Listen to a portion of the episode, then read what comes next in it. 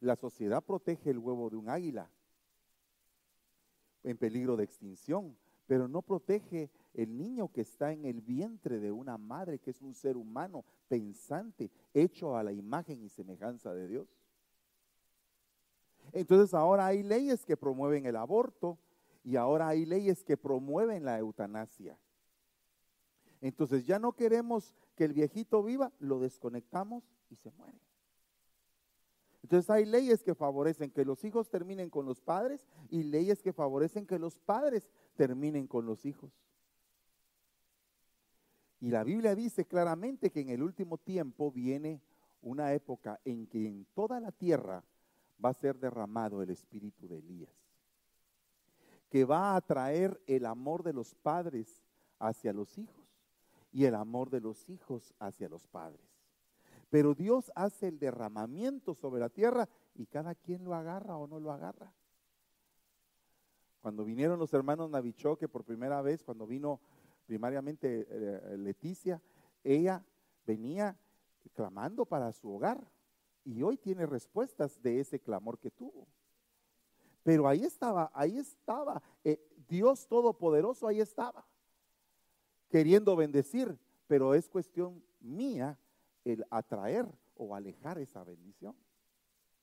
Entonces el, el hombre tiene en su mano llaves, pero hay una llave muy especial que es la llave de la calamidad. Donde el hombre agarra la llave de la calamidad, abre la puerta y se mete en la calamidad, porque eso es lo que el hombre quiere y no quiere realmente ser salvado, ser rescatado de la calamidad que viene sobre la tierra. Cuando Noé estaba construyendo el arca, Dios le dio tiempo, 120 años para levantar esa arca. 120 años. Y en esos 120 años él decía, va a llover, va a llover de una manera tremenda. Viene un cataclismo sobre la tierra como nunca lo ha habido. Y la gente no creía, y no creía, y no creía, y el Señor les dio tiempo, 120 años para que se arrepintieran. Muchas veces nosotros sabemos que las cosas pasan, pero las pasamos desapercibidas. Y dice que la tierra, la primera vez que fue destruida a través del diluvio, y hay pruebas geológicas en todos los mantos terrestres de la corteza terrestre, hay pruebas geológicas que dicen que existió un diluvio. Entonces ahora, en ese diluvio, unas pocas personas se salvaron. Los que creyeron no en la calamidad que venía, sino que en el Dios Todopoderoso que los salvaba de la calamidad. ¿Qué está haciendo ahora la gente? Ahora se acerca a otra calamidad. Es efectivo y es verídico de que hay un calentamiento global. La tierra se está calentando. Quien diga lo contrario, pues solamente póngase a pensar en las noticias que hay y usted se va a dar cuenta que hay un calentamiento global. Y la Biblia dice que en el último tiempo la tierra va a hervir como un horno. Y que los hombres que están en esa tierra van a ser quemados por el intenso calor. Ciudad del Cabo en Sudáfrica se quedó sin agua. Están llevando agua a Ciudad del Cabo. Y así una gran cantidad de zonas en la tierra se están volviendo desérticas. Y entonces nosotros dice, eh, eh, decimos, pero ¿y esto de dónde viene? Bueno, está en la palabra escrito y no se va a dejar de cumplir ninguna palabra que esté puesta en la Biblia. La Biblia dice que tinieblas cubrirán la tierra y densa oscuridad cubrirán los pueblos. Antes de que venga el día del Señor grande y terrible. Entonces, podemos ver algunas fotos que yo quiero mostrarle de cumplimientos proféticos que se están dando delante de nosotros día a día y que usted lo puede ver en las noticias, pero no se ha dado cuenta que a través de las noticias Dios está mandando un mensaje. Lo que yo dije que iba a pasar, eso va a pasar. Eso es lo que está diciendo el Señor. Lo que yo dije en mi palabra que va a pasar, eso va a pasar. Y entonces, no sé si ya tienes vistas las fotos. Esto fue una tormenta de arena en Arizona. Por favor, eh, pueden ir pasando un poco más rápido por favor. ¿Puedes pasar la, foto? Eh, la anterior. Esto es el lago Folsom en California. Mire cuánto ha descendido. Esta es la represa en Sacramento, en California. Ha bajado considerablemente hasta un punto de que se puso así hace dos años. Mire lo que pasó en Sequoia Valley, en San Joaquín, California. El piso hasta se agrietó, o sea, la tierra empezó a agrietarse por los efectos de la erosión. Incendios en Stockton, California. Espérate un momentito ahí. La Biblia dice que la primera trompeta en el Apocalipsis se van a quemar la tercera parte de los árboles de la tierra. Y eso está sucediendo delante de nosotros. Nunca se había visto un incendio en el Amazonas como el que sucedió este año. Entonces la tierra se está calentando. Están habiendo incendios en donde pues nunca habían habido incendios. O por lo menos que yo me recuerde. Por favor, cambien. Estos son los aumentos de las zonas desérticas en el planeta. Esto es una termografía. En el 2014 se tomó esta foto. Imagínense ahora son cinco años después. Por favor, cambie. La barrera de arrecife de coral aumentó 3 grados centígrados la temperatura y esto era antes cuando se había subido a un grado centígrado y mire cómo está ahora. Son fotos reales. Por favor, cambien. La acidificación de las aguas los peces están muriendo. Dice que las aguas se van a volver amargas. La Biblia habla claramente de que se van a volver amargas las aguas de los ríos y de los mares. En lugares donde se cultiva azúcar, parte de los fertilizantes hacen que se coloque, que se conviertan las aguas en ese color. Cuando son las zafras azucareras, cada año que se levanta la cosecha de azúcar, el agua se pone de ese color. Y se está destruyendo la tierra. Por favor, por favor, la gente no se ha dado cuenta de que el último huracán de Filipinas dejó Filipinas así. En aquel lugar de la tierra se le llaman tifones. Los tifones últimamente han sido cada vez más devastadores. Ustedes se dan cuenta que hay categorías categoría 1, categoría 2, categoría 4, 5.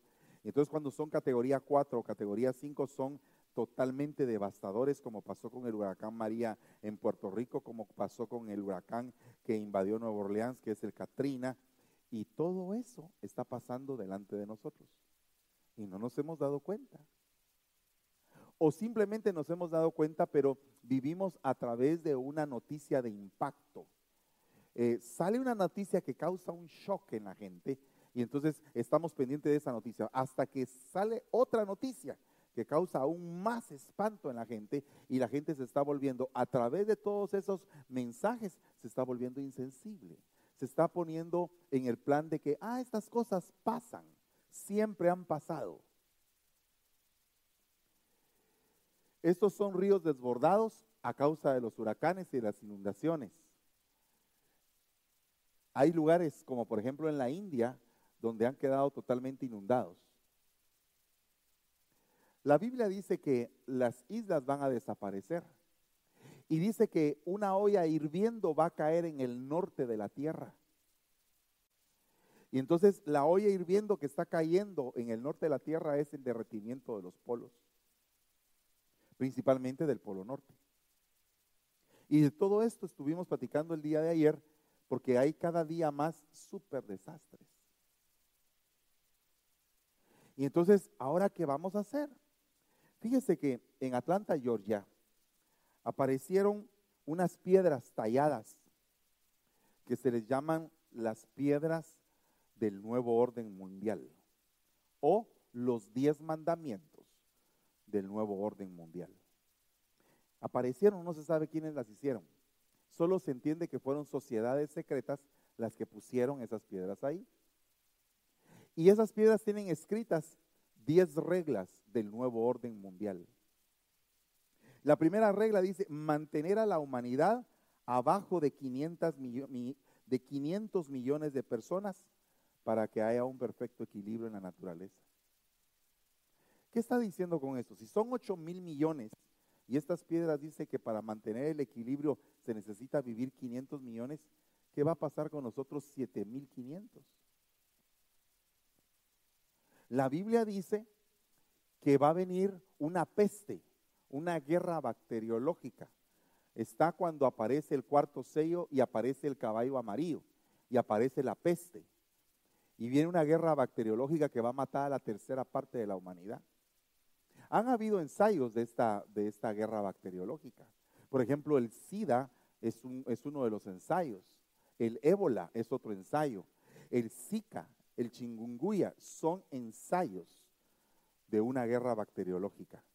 Aparte de que tienen almacenado el virus de la viruela. Entonces todo eso se está pasando en el mundo. Pero la gente está como que inadvertida. Dice, guía sabia de la reproducción, mejorar la condición física y la diversidad. Entonces toda la ideología de género, todos los movimientos LGTB y todo eso son parte de un sistema que es del nuevo orden mundial. ¿Para qué? Para que no haya reproducción. Al no haber reproducción, la humanidad se disminuye. Al disminuirse la, la, humanidad, también disminuye la cantidad de ganado. Al disminuirse la cantidad de ganado, se contamina menos el medio ambiente. Y la gente se ha vuelto tan fría que dice, oh, me parece muy buena idea. Me parece muy buena idea que maten a un montón de gente. Porque el corazón de la gente está dura, duro en este tiempo. La gente piensa más en la razón que en la fe. Porque de igual manera como aquellos espías, cuando regresaron de la tierra de Canaán, regresaron pensando y diciendo, Dios nos prometió la tierra, pero hay gigantes ahí, pero hay problemas. Y la gente cada vez está como huyendo de los problemas y no los enfrenta. Pero hay un problema muy grande y terrible en la humanidad, que es el problema de nuestra salvación. Porque tanto usted como yo sabemos que tenemos una vida después de esta vida. Alguien podría decir, ¿será usted? ¿No será que nosotros solamente somos, somos carne y cuando nos morimos se apaga todo y se acabó? Pero fíjese que todas las culturas de todas las épocas siempre han hablado de que hay una vida después de la vida. Y nos ha sido revelado en la palabra de Dios que hay una vida después de la vida. Y que este tiempo de la tierra es algo momentáneo y que la eternidad es la que realmente juega un papel muy importante para nosotros. Dice acá que unir a la humanidad con un nuevo lenguaje, solo un lenguaje. Me parece que esto suena como a la torre de Babel. Un solo lenguaje en toda la humanidad. Una inteligencia artificial que permita que todos estemos comunicados. No importa qué lengua hablemos, sino que la inteligencia artificial sea tan poderosa que todo se comunique en un solo sentido. Y no sé si usted sabe que eso ya está pasando eh, en prototipo, ya están haciendo las pruebas. Y todo eso estábamos hablando el día de ayer y así como usted está hoy con sus ojitos así muy abiertos, así estaba la gente ayer. Estaba como que muy expectante de qué es lo que está pasando en la tierra. Eh, todas estas reglas usted las puede encontrar por internet, puede ver las fotografías, todo eso está perfectamente bien documentado, existe, no es irreal. Y estas piedras encierran el pensamiento general del hombre. Ahí está. Esas son las piedras. 240 mil libras eh, pesan esas piedras. Aparecieron de un momento a otro ahí y nadie se sabe quién la puso. Y usted sabe que en la tierra hay sociedades secretas. Hay gente que controla el sistema. Y nosotros pertenecemos a ese sistema. Porque trabajamos en este sistema, ganamos en este sistema, nos comunicamos por medio de este sistema y usted y yo estamos controlados por este aparato. Y la Biblia dice, no te adaptes, no te adaptes a la corriente de este mundo. Sal de esta corriente de este mundo. Pero ¿cómo podemos salir si todo este mundo nos invade? Solo existe una forma por la cual podemos salir. Y es a través del mundo espiritual y no del terrenal. El Señor dijo, no busques las cosas terrenales, busca primero el reino de Dios y su justicia y todo lo demás va a venir por añadidura. El problema es que la gente no quiere buscar el reino de Dios. Está muy ocupada, siempre está ocupada, porque la gente, el sistema ha puesto la diversión como un método de entretenimiento a gran escala donde todo el mundo quiere estar entretenido, pasar el tiempo, pero no fijarse que hay algo poderoso, que es la salvación de tu alma. Cuando se trata de salvación de tu alma, no se trata de que pienses en tu esposa, que pienses en tus hijos, que pienses en tu padre o en tu hermano. Se trata de que pienses en ti primero. Primero tú. Y decir, Señor, lo que me interesa es la salvación primeramente de mi alma. ¿Qué tengo que hacer para ser salvo? ¿Qué tengo que hacer para buscar de ti todos los días de mi vida y meterme realmente en tu palabra? Porque opiniones vienen y van y las opiniones regularmente lo que dice la gente no es lo que está sucediendo, porque solamente Dios es el único que puede pesar tu corazón. Solamente Dios es el único que puede saber qué es lo profundo que hay en tu corazón. Si tu corazón es pesado en este día, ¿qué es lo que hay? Hay amor a las cosas de Él. Hay amor por tu semejante. Hay amor primero, después de amarlo a Él, por ti mismo. Te amas a ti mismo. Pero si te amas a ti mismo, ¿por qué te haces daño?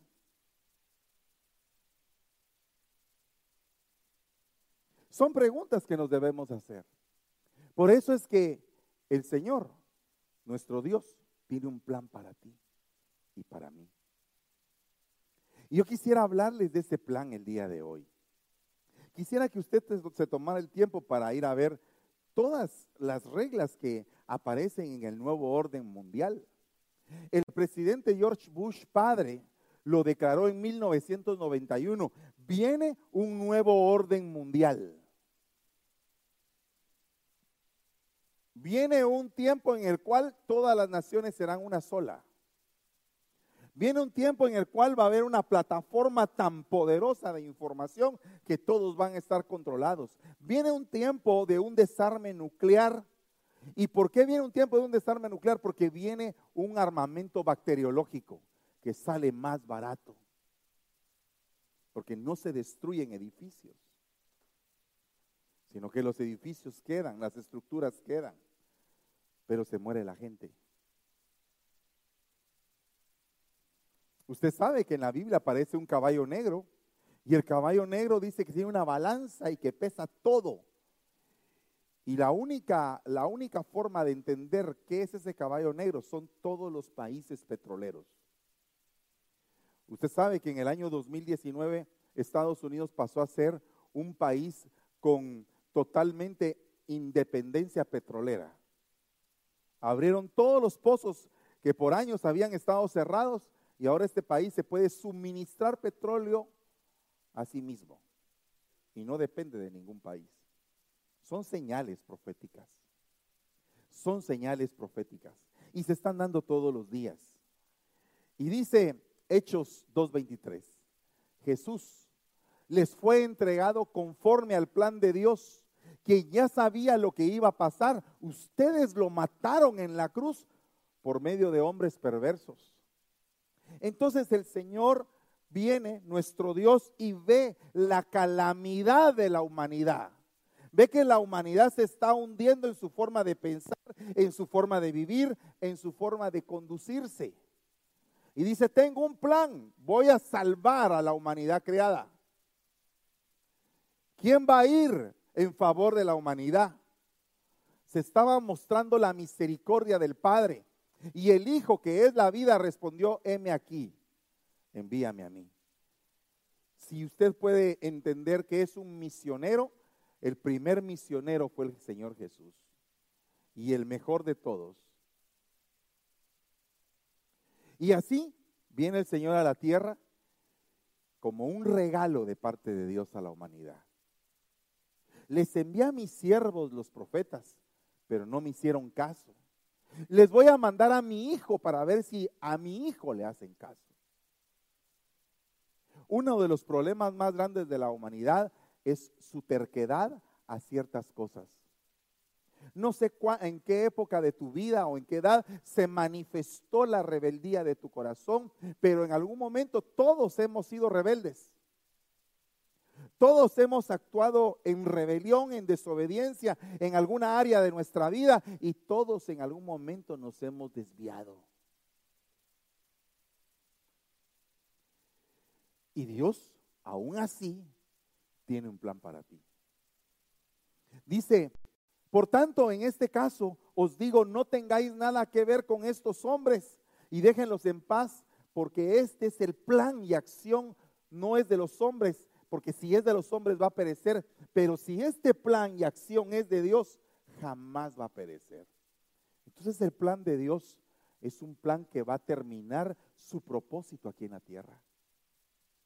Cada uno de ustedes, si se mete en el plan de Dios, créame que van a ver cosas increíbles. Imagínense, eh, Leti esperó 40 y ¿qué? 41 años. Me parece que Leti tiene como la fe de Abraham. ¿Verdad? Abraham esperó 25 y decía, va a llegar el día, va a llegar el día.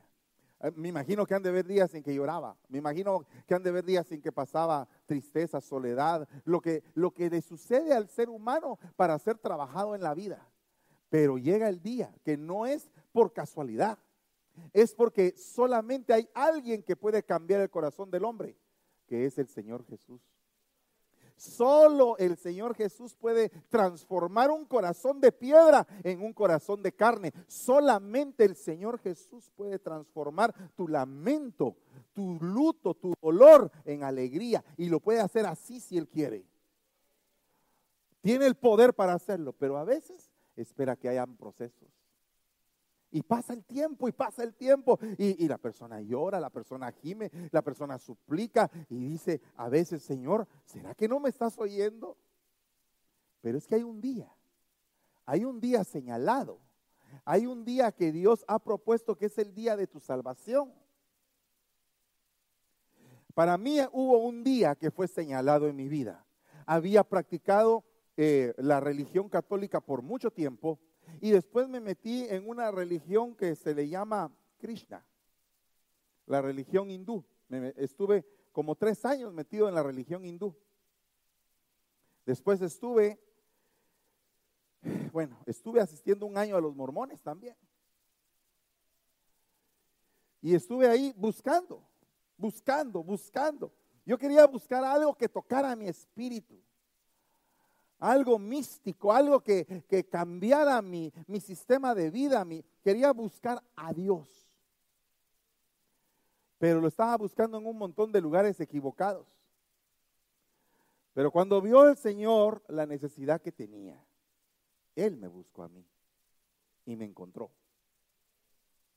¿Y va a creer usted que el día que me encontró, pues yo no quería? Porque cuando te encuentras con la luz, todo lo que es de tinieblas quiere salir corriendo. Cuando tú te encuentras con una palabra que te está martillando el corazón y te está martillando y te está martillando, eh, tú quieres salir corriendo porque dices, esto no, no, no, no, no lo aguanto. Me recuerdo, me recuerdo, por ejemplo, cuando Jeremías fue llamado y cada vez que fue llamado Jeremías y leo ese pedazo, me recuerdo de mi, de, de mi sentimiento. Yo quería salir corriendo ese día un 27 de agosto del año 87. Ese día encontré a Cristo, Él me encontró a mí. Pero me hizo ver algo muy sencillo.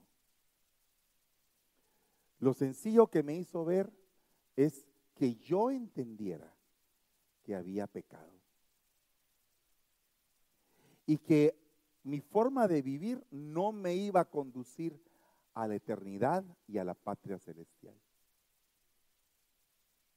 La persona que me, que me presentó al Señor me dijo, ¿tú crees en el Señor Jesús? Sí, yo creo, yo, yo sé quién es Jesús, yo creo. Bueno, ¿y tú eres salvo? ¿Cómo así le dije? Si tú te mueres hoy, ¿te vas al cielo? Es una pregunta que todos nos debemos de hacer. si yo me muero el día de hoy, ¿a dónde me voy? No le estoy diciendo que usted sea un buen hombre, una buena mujer. No le estoy preguntando si usted es papá, es, es esposo y es ejemplar en todas las áreas. No, no le estoy diciendo eso. Le estoy preguntando, si tú te mueres el día de hoy, ¿tienes tú la certeza de que vas a ir al cielo? ¿Tienes tú la convicción en tu corazón, la paz que solamente Cristo puede dar? Porque el plan de Dios, según lo que dice esta palabra, no va a fracasar. No fracasa el plan de Dios nunca. ¿Y sabe por qué le digo esto? Porque estos apóstoles que estaban ahí y que fueron mandados a azotar, cuando los terminaron de azotar, estaban alegres. Cuando Gamaliel se paró y dijo, este es, puede ser un plan de Dios, tengan cuidado de ofender a Dios con lastimar a estos hombres, con mandarlos a matar. Bueno, los vamos a azotar, dijeron. Cuando terminaron de azotarlos, en lugar de aquellos hombres estar llorando, estaban felices, estaban llenos de gozo después de la gran azotada que les habían metido. Cada vez que tú haces algo de parte de Dios, no es seguro que vayas a tener una risa de la gente. Lo contrario, cuando tú estás en el plan de Dios, lo que normalmente vienen son ataques, porque te estás oponiendo al sistema. Has empezado a ser parte de los que no van en la corriente de este mundo, sino que van en contra de la corriente. Porque la palabra dice que la puerta que va a la perdición es muy ancha pero la puerta que conduce a la salvación es pequeña y muy pocos entran ahí. Hace algunos años falleció David Wilkerson. ¿Quién es él, hermano? Un hermano que era un tremendo evangelista que fue llevado a la ciudad de Nueva York. A un lugar donde habían pandillas. Fue a donde él quiso ir. Y se dio cuenta que ese era el lugar porque el Señor le habló y le dijo, yo te quiero aquí. Pero estás cabal en la frontera de dos pandillas rivales. Y él empezó a hacer actividades que promovieron que las dos pandillas, una se sentara de un lado de la iglesia y la otra del otro lado de la iglesia. Y ahí estaba el jefe, el más poderoso de un lado y el más poderoso del otro, y se iban a apuñalar en la iglesia. Pero el Señor, que nos llena de su amor inconmensurable, increíble, maravilloso, tocó a esos dos hombres y se convirtieron al Señor. ¿Quién puede hacer eso? ¿Lo puede hacer el hombre? No lo puede hacer el hombre. Solo Dios puede cambiar el corazón. Solamente Dios tiene ese poder. Y así como fue cambiados esos dos eh, pandilleros, así fueron cambiados aquellos apóstoles que eran miedosos, que cuando agarraron al Señor Jesús salieron corriendo, no pudieron velar con Él, pero ni una hora. Se dormían, se cansaban, no tenían el poder del Espíritu. Pero el Señor les dijo, quiero que se queden en Jerusalén hasta que reciban el poder del Santo Espíritu de Dios. Ellos recibieron ese poder. Y a partir de ese día sus, días, sus, vidas cambiaron rotundamente. Los azotaban, los mataban, los perseguían. Ellos estaban felices. Felices de tener un propósito en la vida. Por eso le decía yo a Jorgito hoy, no es como tú principias. Tú pudiste haber empezado muy mal, llevando a la mujer al Petén, imagínense ustedes.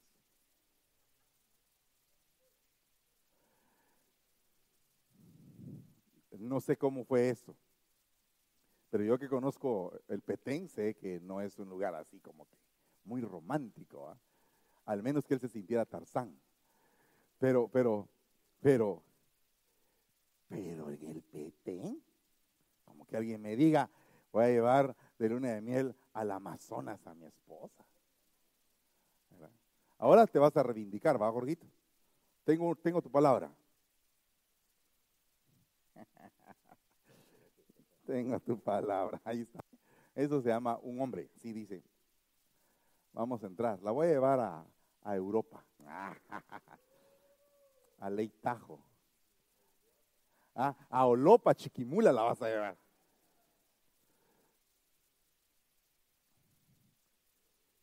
Necesitas a Cristo. No necesitas una religión evangélica. No es, no necesitas un cambio de religión. Te estarías cambiando solamente de una cama a otra en el mismo hospital. No te estoy presentando una nueva religión. Te estoy diciendo, necesitas tener una relación con el Señor. La Biblia dice, porque yo sé los planes, dice Dios. Los planes que tengo para ustedes, planes de bienestar y no de calamidad. Para asegurarles un futuro y una esperanza.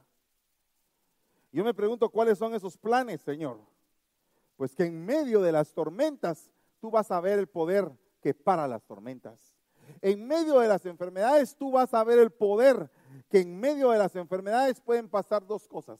O que seas sanado y se te quite la enfermedad, o que bástate mi gracia, en tu debilidad se perfecciona mi poder. En cada momento de la vida siempre hay un propósito. Pero hay gente que en este tiempo ya perdió la esperanza, la esperanza de vivir. Todos nosotros necesitamos tener esperanza. Necesitamos que para, para tener esperanza, tener fe. Hay camino que al hombre le parece derecho, pero su fin es camino de muerte. Mira, hermano, fíjese que yo soy un buen hombre. Fíjese que le doy dinero a mi esposa, la sostengo, la cuido, esto. Pero tus buenas obras son un buen testimonio, mas no es tu vida eterna. El hecho que tú hagas cosas buenas es algo maravilloso, pero no es la vida eterna. Hay muchas personas que tienen grandes obras, hacen hospitales, hacen muchas cosas, pero a veces tienen, tienen el concepto de que hacen algo bueno para cubrir algo malo.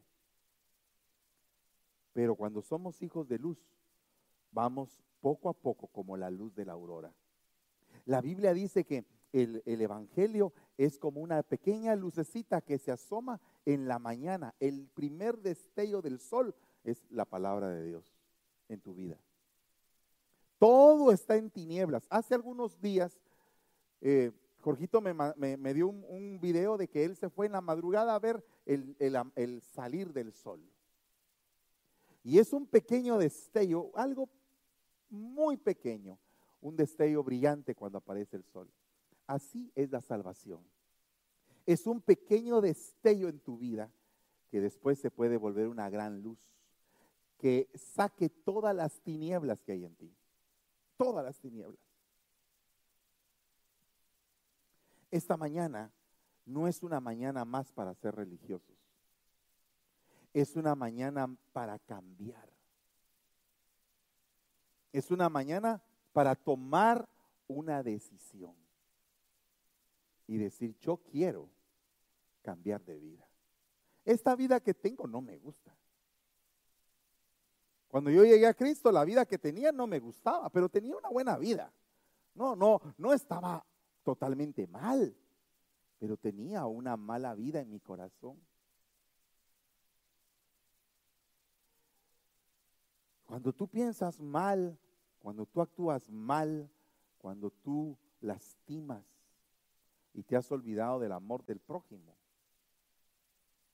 cuando tú piensas perversamente, cuando en tu corazón hay malos pensamientos, cuando en tus ojos ha entrado la maldad, entonces a pesar de tu bondad, hay maldad en tu corazón. Y a la hora de pesar tu corazón, esa maldad tiene que ser juzgada. Porque nadie, nadie se va a escapar del juicio. Porque todos tenemos que en algún momento dar cuentas de nuestros actos. Porque lo hacemos aquí cada, cada mes de abril, tenemos que presentar las cuentas de cuánto ganamos en el, en el año. Y no nos escapamos de eso, y si nos escapamos, una gran multa. Y si esas multas se van acumulando, hasta cárcel. Entonces, tú vas en el carro a una velocidad eh, que no es la, la permitida, te toca un ticket. Entonces te ajustan cuentas. ¿Cómo van a ser las cuentas de tu vida? Ahorita en este momento, ¿cómo está tu vida? No, no preguntes si eres evangélico, si vienes a la iglesia, si tienes un cargo en la iglesia, si eres excelente, no, pregúntate cómo están tus cuentas. ¿Están en azul o están en rojo? ¿Debes o has, al contrario, has acumulado tesoros? Muchos de nosotros en algún momento de nuestra vida nos hemos quejado de nuestra situación económica. ¿Cómo estás aquí? Sin ni un centavo. Y con un montón de deudas. ¿Usted se ha sentido alguna vez presionado por las deudas? ¿Verá que eso no lo deja dormir a uno? ¿Verá que eso uno se pone, se angustia cuando uno tiene deudas? Pero te angustias por las deudas que tienes de dinero y las deudas espirituales. Lo que debes espiritualmente, lo que le debes a Dios espiritualmente. No estamos hablando aquí, no hemos hablado de religión, excepto el momento en que yo dije que yo practicaba muchas religiones. Yo le estoy hablando ahorita de una reflexión que usted y yo, no porque yo sea ministro, estoy exento de esta reflexión. Tengo que analizar cómo está mi vida. Tengo que decirle al Señor cómo estoy delante de ti. Tengo deuda. ¿Estoy deudor o será que ya tengo algo ahorrado? La Biblia dice que el que ayuda al pobre en el día malo Dios se va a acordar de él. Es una regla. Esa regla no se cambia. Así es. Tú le extiendes la mano a un necesitado, en el día que tú necesitas también te extienden la mano a ti. Porque es la ley de la siembra y de la cosecha. Todo lo que el hombre sembrare, eso también segará. Entonces, esto significa que toda causa tiene un efecto en nuestra vida todo lo que hacemos va a llegar a tener un efecto. Entonces, ahora la pregunta es, Señor, ¿puedes eliminar de tu tarjeta de cuentas todas las causas que me van a traer efectos malos? ¿Puedes tú eliminar eso? ¿Puedes tú recordarme el valor tan grande de mi salvación? Yo pregunto, porque hay, hay camino que al hombre le parece derecho, pero el final es de muerte. Dice la Biblia, todos nos descarriamos como ovejas, cada cual se apartó por su camino, pero Jehová cargó en el Señor Jesucristo el pecado de todos nosotros. Ahora, si tú estás metido en un gran problema y te ha tocado tener que lidiar con abogados, y cuando uno llega con el abogado y le dice, eh, ¿cómo van a salir los gastos? Y te dice, mire, ¿sabe qué? Yo cobro 450 dólares la hora. ¿Qué? 450, sí, eso es lo que cobro. ¿Y qué pasaría si de repente llegas con un abogado que te dice, ¿sabes qué? Yo no te cobro ni un centavo. Al contrario, yo voy a pagar el caso por ti. ¿Sabe qué piensa la mayoría de gente? Ah, como es gratis, ha de ser malo. La gente piensa así. Ah, ¿cómo es gratis? Ah, no, no, no tiene ningún valor. Pero la salvación es gratis. Es gratis salvarte. Es gratis, no, no, necesitas pagar nada, no necesitas hacer nada. Es que yo me voy a preparar para estar listo para aceptar a Cristo. No te tienes que preparar de nada. Simplemente tienes que decir, Señor, yo te pido perdón. Quiero que me salves. quiero que empieces un proceso en mi vida de cambio, de restauración. Quiero que cambies toda mi forma de vivir, de pensar, de moverme. Quiero ser un nuevo hombre, una nueva mujer. Eso es todo. Un abogado gratis. ¿Cuántos desearían tener un abogado gratis? Y si el caso de migración que estás llevando o el caso de, penal que estás llevando, llegaras tú a la oficina de abogado y, y te dice el abogado, ¿sabes qué?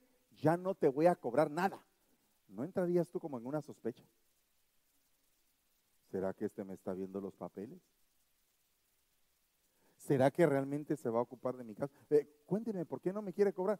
Vino alguien y pagó por, por el caso. Ya usted no me debe nada. ¿Usted alguna vez se ha sentado en un restaurante donde alguien lo invita a comer sin que usted vea quién lo invitó? Fui a un restaurante de Guatemala y entonces de repente, eh, la cuenta por favor, y llevaron la cuenta y me dice ahí cancelada. Cancelada, le dije, no, no pago nada, no. Me dijeron que, que lo conocían, alguien me dijo, no me dijo que le dijera quién, pero que quería pagarle la cuenta.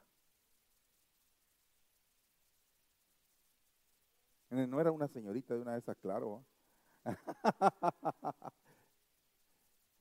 Ha haber sido algún hermano que me conocía y dijo, voy a invitar al pastor. Y me pagó la cuenta. Qué rico se siente uno haber comido sin haber pagado. Que se siente bien bonito. Se siente lindo. Comer sin uno pagar, sin uno hacer nada. Solo que te sirvan, que te sirvan bien. Está como aquel hombre que llegó a un crucero, se metió y no tenía dinero para eh, comprar los alimentos del crucero. Y entonces eh, ahí estuvo toda la semana, ahí tronándose los dedos sin comer. Eh, no pudo disfrutar del, crucero. Cuando bajó del crucero, el capitán le preguntó, ¿cómo te fue? Pues me fue bien, el barco está muy bonito, pero no pude comprar nada para comer. Puchica le dijo, pues si él, no, Puchica es guatemalteco. no era capitán guatemalteco, pero le dijo, hey, pero mira, ¿sabes qué? La comida estaba incluida en el precio. Todos los días eran buffets en la mañana, en la tarde y en la noche. ¿Sabes qué? En la salvación está todo incluido. Todo incluido está en tu salvación. No tienes que hacer nada. No te tengo yo que obligar a nada. Mira, hermano, compórtese, haga esto, haga aquello. Si no estás cambiando porque yo te estoy diciendo. Si lo bonito es que tú te rindas y que empieces a decir, yo era ciego y ahora veo, que empieces a decir, Señor, esto te lo entrego porque esto te ofende, esto no te gusta. Así es el cambio, porque si no, entonces estamos siendo